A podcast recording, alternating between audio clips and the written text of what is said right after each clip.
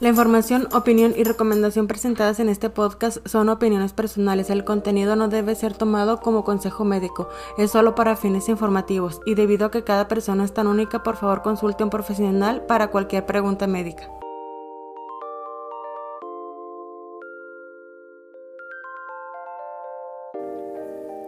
Hola, bienvenidos a este nuevo capítulo del trastorno límite de la personalidad. Les diré cómo ayudarse si tienen un trastorno, porque es importante saber cómo actuar y también es importante seguir el tratamiento que tu terapeuta te dé. Hay serie de cosas que puedes hacer para ayudarte, pero debes de tener en cuenta que hay cosas que van a funcionar contigo que no funcionan con otras personas y que podrían funcionar en diferentes momentos de tu vida. Y es por eso que debes de tener diversas alternativas y que construyas tu propio plan. Cuando no te encuentras bien o que te resulta difícil afrontar tus problemas, hablar con una persona te puede ayudar a superar esos momentos difíciles. Entonces hay que tener en mente siempre alguien con quien puedes contar. Si no tienes en tu entorno alguien con quien puedas hablar, busca en tu, en tu zona donde vivas grupos de apoyo o de autoayuda para que tengas con quien hablar o con quien desahogarte. Llevar un diario puede ayudarte también mucho a identificar signos o cosas desencadenantes en tus emociones o en pensamientos negativos para que te des cuenta más fácilmente si algo está cambiando.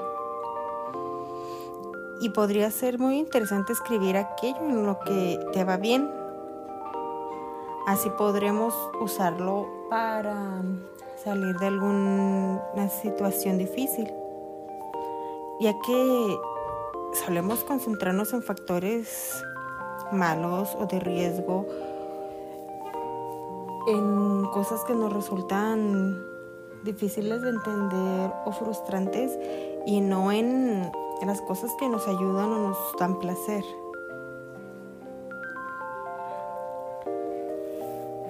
Podrías establecer un plan para cuando las cosas vayan mal.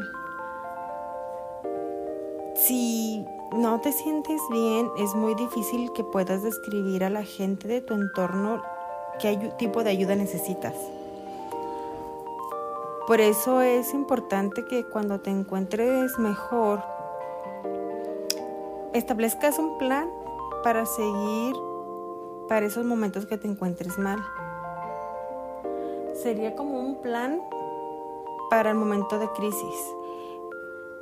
De esto hablamos en, el capítulo anterior, de recordar cosas que te hagan sentir mejor y tener una lista de, todo lo que te puede ayudar.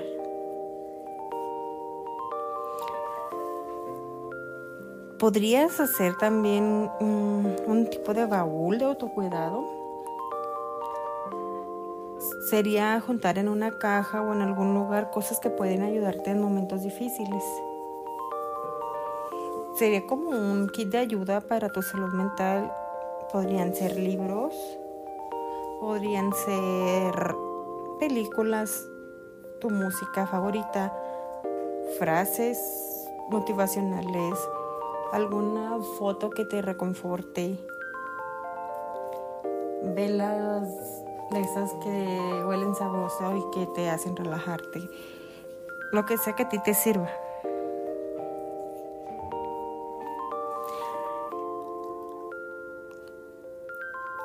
Es importante también cuidar tu salud física, ya que si te sientes bien contigo mismo, si te sientes bien con tu cuerpo, tu mente va a estar tranquila. Intentar llevar una dieta adecuada no tiene que ser que te mates de hambre o que te mueras de los antojos, sino comer de forma de regular, mantener los niveles de azúcar estables, este, no llevar una comida, una dieta alta en grasas. Todo esto puede marcar una gran diferencia en tu estado de ánimo y en tus niveles de energía.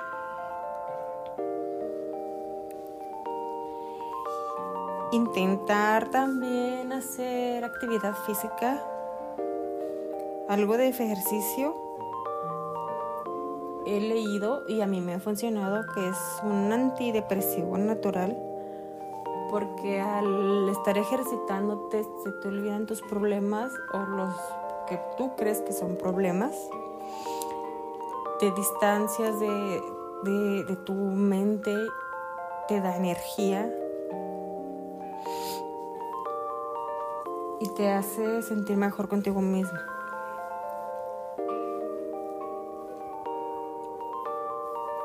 También es bueno hacer actividades al aire libre. Es a caminar, simplemente ir a un parque y ver a los niños jugar. Si tienes hijos, puedes llevarlos al parque o pasear a tu perro. Todo esto aumenta tu bienestar, tu tranquilidad. Es importante evitar drogas y alcohol más en momentos difíciles, porque esto nos puede controlar un poco la mente y ser una salida fácil,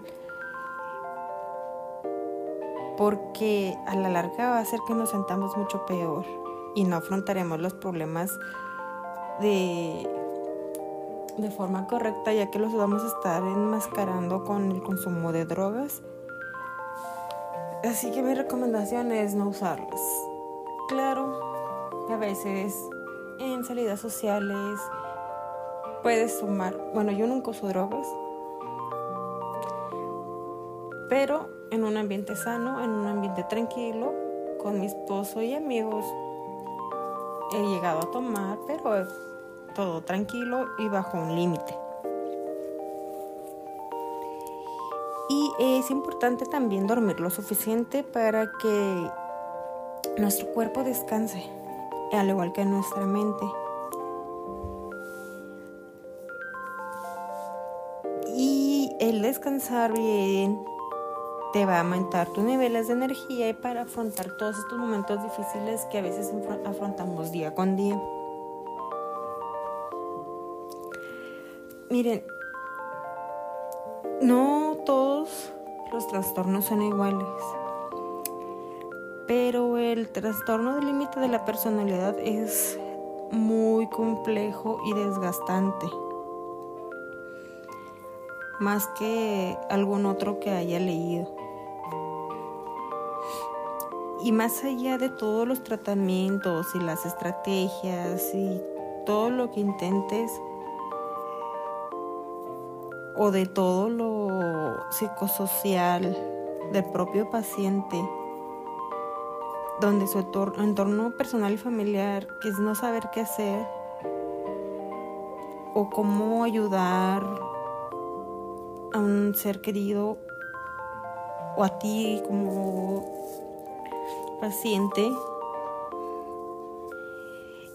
es difícil, es difícil es un trabajo diario, es una lucha constante.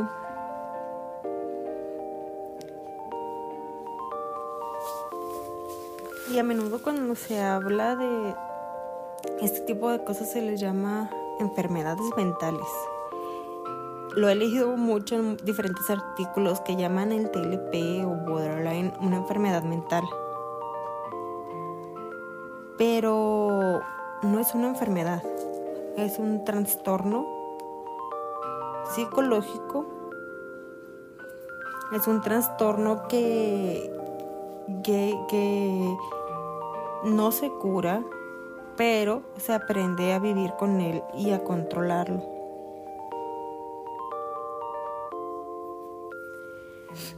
Y, y tiene una lista enorme de características. Además, se le suma el universo del personal o, el universo de lo que es esa persona en su cabeza.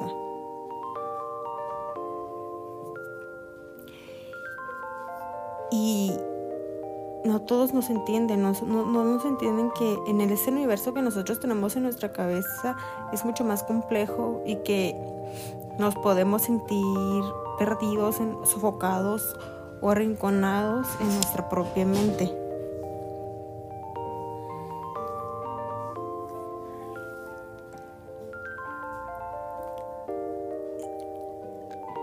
Y pueden preguntarle a algún psicólogo o un terapeuta y verán que es muy desafiante, muy desafiante y complicado evaluar y tratar trastornos de personalidad.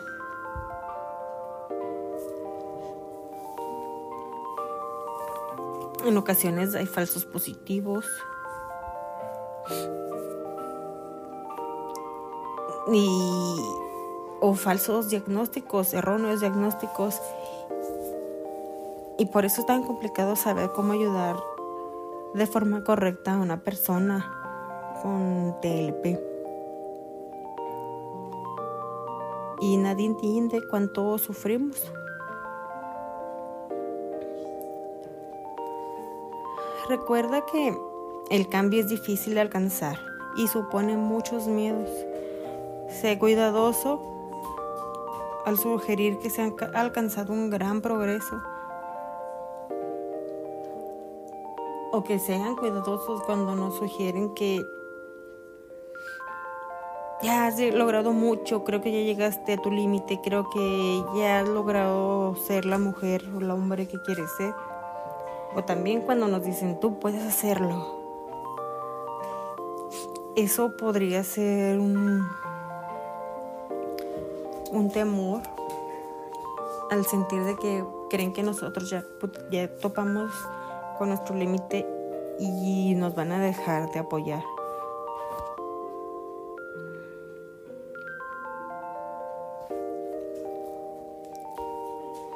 Cuando aparecen señales de progreso, los miembros de la familia pueden reducir el riesgo de recaídas evitando mostrar demasiada emoción por el progreso y advirtiendo a la persona que, de, o sea, a nosotros, que debemos tomarlo con calma.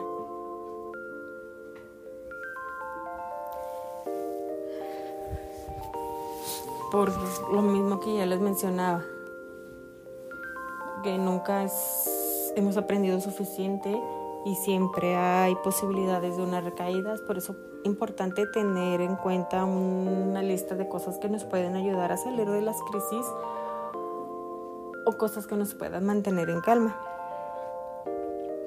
O personas también.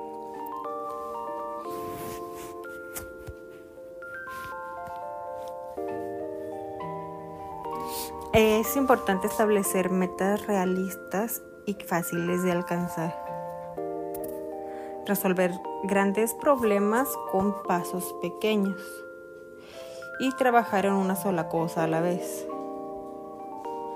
Ya que si nos fijamos metas grandes y a largo plazo podrían ocasionar un desánimo y ah, para qué lo intento. Si tú estás tratando de controlar tu ira, enfócate en controlar tu ira y ya cuando lo puedas mantener en control, enfócate en ser empático o enfócate en alguna otra área que te esté causando problemas.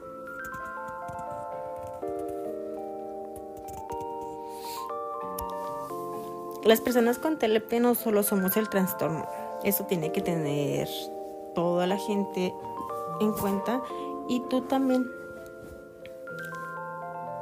Tú también debes de tener en cuenta que no eres el trastorno. No toda tu vida gira alrededor de él, al igual que el mundo los demás no gira alrededor de tuyo. Las personas con TLP somos muy inteligentes. Somos ambiciosos tenemos talento artístico. Pero igual somos muy vulnerables a las emociones. Cuando tratamos de utilizar estos talentos.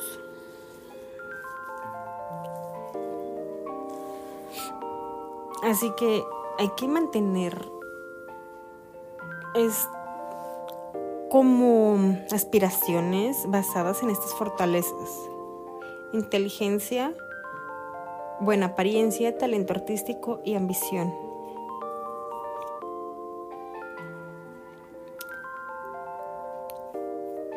Si te pones a analizar tu vida, qué te gusta hacer, qué te relaja, te darás cuenta que te has enfocado un poquito más en esto. O al menos en mi, en mi caso, en mi vida, se, se ve reflejado un poco en algunos aspectos que les he dicho.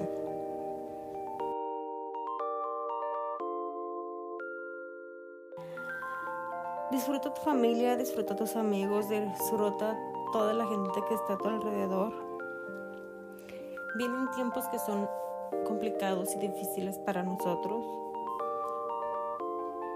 porque nos sentimos abandonados. Entonces, en el siguiente capítulo hablaré sobre estas estrategias perdón, que pueden ayudarte a superar las fiestas que vienen con éxito, a superar momentos que podrían ser depresivos para ti o que te podrían mantener acorralado. Aquí en Estados Unidos, donde me encuentro ahorita, se celebra mañana el Día de Acción de Gracias. En México no se celebra, entonces para mí no es una fecha que sea tan importante como la Navidad. Pero de igual manera la voy a pasar con mi esposo y con mis hijos si en el lugar donde tú me escuchas y se celebra este día, procura rodearte de tu familia, no saturarte de muchas tareas y tomarte el tiempo para preparar todo. Ya en el siguiente capítulo les daré más tips que pueden utilizar, solo recuerda, eres sano, eres inteligente, puedes estar bien, alégrate por tus logros y por los logros de los demás. Es importante que busques ayuda. No te puedes diagnosticar tú solo con un trastorno, al igual que nadie puede diagnosticarte si no es un especialista de la salud. Busca ayuda si la necesitas. Y hay líneas de emergencia o líneas con atención psicológica que están las 24 horas y así las necesitas. Puedes hablar a cualquiera una de esas líneas. Disfruta tu día. Disfruta tu vida. Nos vemos en la siguiente.